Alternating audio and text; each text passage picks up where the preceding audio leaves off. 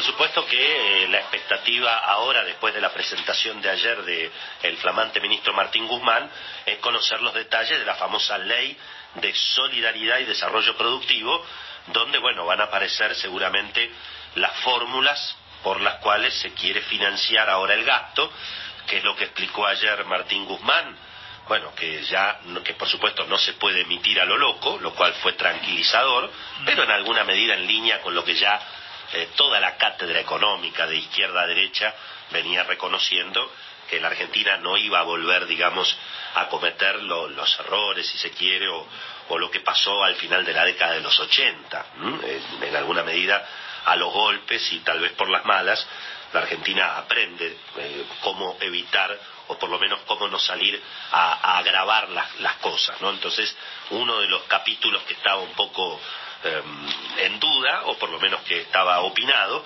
tal como lo explicó muy bien esta mañana Daniel Artana, parece haberse clarificado y te diría es un alivio dentro de los problemas que hay ¿eh? que eh, todos entendamos que no se puede emitir a lo pavo en este momento. ¿no?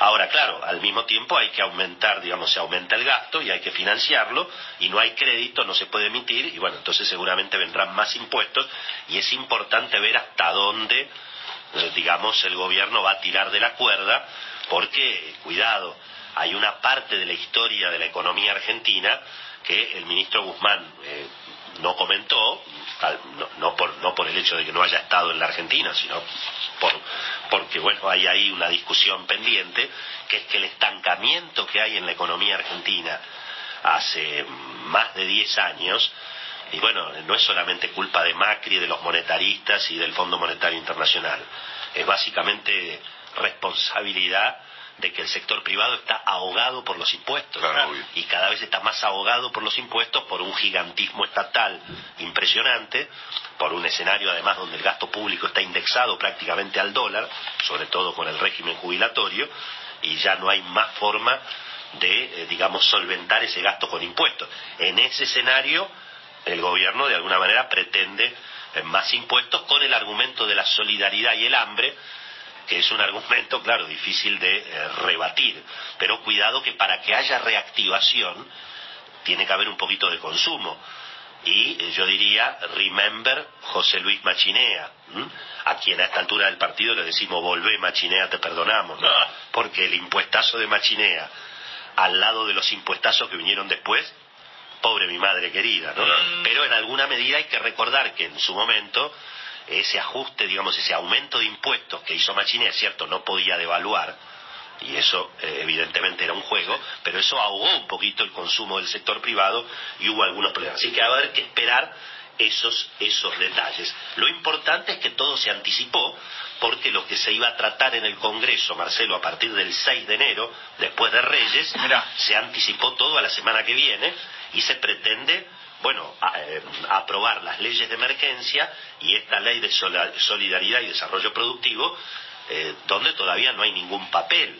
Ayer había un poco, bueno, por supuesto, de eh, tensión a nivel el Parlamento, porque algunos sectores, obviamente, de Cambiemos o de Juntos por el Cambio, estaban promoviendo rechazar la emergencia económica, pero hubo reuniones importantes, hubo otra vez reuniones de Sergio Massa y Máximo Kirchner con dirigentes radicales, particularmente una reunión de la cual participó Mario Negri y no estaba Cristian Ritondo. Mm. Así que bueno, evidentemente hay una negociación, Marcelo, entre el radicalismo, los sectores de la izquierda no peronista, para sumar votos y permitir justamente la aprobación express de las leyes la semana que viene.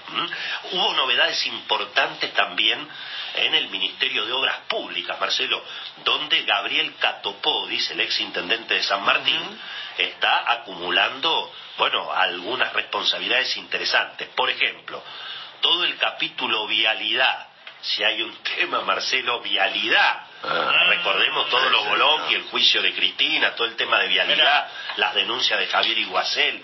Bueno, todo vialidad pasa al Ministerio de Obras Públicas. Antes estaba en el Ministerio de Transporte. Así que ahí le mordieron algo importante a Mario Meoni. Mario Meoni es el ministro de Transporte, va a tener que convivir con eh, el equipo de Hugo Moyano y al mismo tiempo le han quitado vialidad y aparentemente también le quitan algo muy sensible, Marcelo, que es el futuro de los puertos. Uh. Y parece que el tema de los puertos también lo va a manejar el compañero Gabriel Catopodis, que llevaría a Carlos Rodríguez, no el economista del SEMA, Sí, sino el quien lo acompañó en el municipio de San Martín como secretario de Obras Públicas. Así que atención porque ahí hay un tema más que interesante. Yendo otra vez al equipo económico, Marcelo, podemos decir que ha habido efectivamente algunas cuestiones positivas desde mi punto de vista en el mensaje de Martín Guzmán, además de la moderación, de presentarse, Sí. digamos, como una persona muy razonable, pero bueno, dijo que se está negociando con el Fondo Monetario y que el Fondo Monetario va a ser parte del acuerdo de justamente eh, senderos de superávit fiscal hacia adelante. Eh, dijo que obviamente se trabaja para evitar el default, y eso me parece que quedó bastante claro, en el sentido de que, bueno, se van a ir pagando, no lo dijo taxativamente, pero todo indica que se van a ir pagando los vencimientos de la deuda, sobre todo la deuda que está bajo ley extranjera, mientras que se negocia con los acreedores. ¿Qué es lo que dijo Guzmán textualmente? Vamos a iniciar una ronda de consultas, así lo dijo, eso obviamente es con los acreedores internacionales. También se convocó a los especialistas, a un consejo que va a ser quien, ese consejo, digamos, de notables, donde van a participar ex secretarios de finanzas, ese consejo posiblemente sea el que negocie directamente con los acreedores. Mirá. Es decir, que el secretario de finanzas no necesariamente va a llevar solo Claro. esta, esta negociación.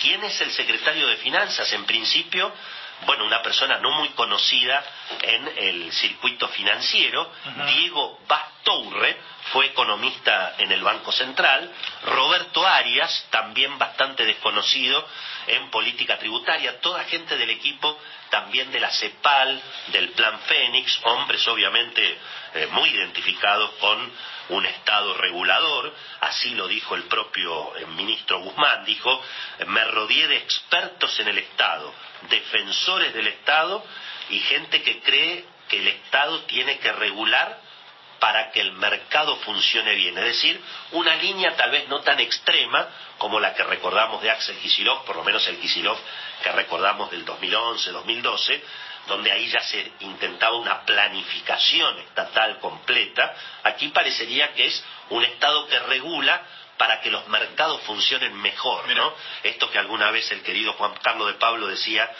qué insistencia que hay a veces de gente que cree que le puede enseñar a los taxistas a dónde ir a levantar pasajeros, ¿no? Pero bueno, es una discusión, Marcelo, que no termina nunca en la Argentina. Eh, insisto, por el lado positivo, bueno, una idea de cierta consistencia macroeconómica, que claro, se tiene que lograr sin pagar la deuda. Entonces ahí aparecen las dudas. ¿Cómo se va a implementar esto? ¿Cómo se va a manejar las expectativas del mercado? Ayer, por ejemplo, el riesgo país bajaba un poquito. Vamos a ver cómo reacciona hoy después de las palabras del ministro, que tuvieron un poquito de gusto a poco, porque claro, todo el mundo quiere conocer más detalles. Em, y bueno, y esta idea de que si hay que aumentar el gasto social por la emergencia, por el hambre, por las dificultades y la solidaridad, si no se puede emitir y al mismo tiempo no hay crédito, y bueno, entonces van a tener que aumentar los impuestos. Y esto es importante eh, mirar en todo caso cuál, cuál es el detalle. No hubo ningún compromiso de autoridad en el gasto público, eso me pareció muy negativo, no se dijo una palabra de tratar de ser un poco más austeros con el gasto público Bueno, sí dijo algo, ¿no? y la indexación del gasto, ¿no? Eso, pero bueno, dijo que no era el momento para Claro, bajar el gasto. sí, sí, ¿no? sí, Claro. sí, claro, está bien. Este, depende de qué gastos estemos hablando, Claro. ¿no? Depende de qué gastos estemos hablando. Pero lo importante es que en alguna medida, insisto, Marcelo, se confirmó esta percepción que hay en el mercado de que no va a ser sencillo, pero que el gobierno de Alberto Fernández lo que va a tratar es de negociar con los acreedores, insisto, para evitar el default. Y esto, en alguna medida, no es poco, por lo menos para empezar.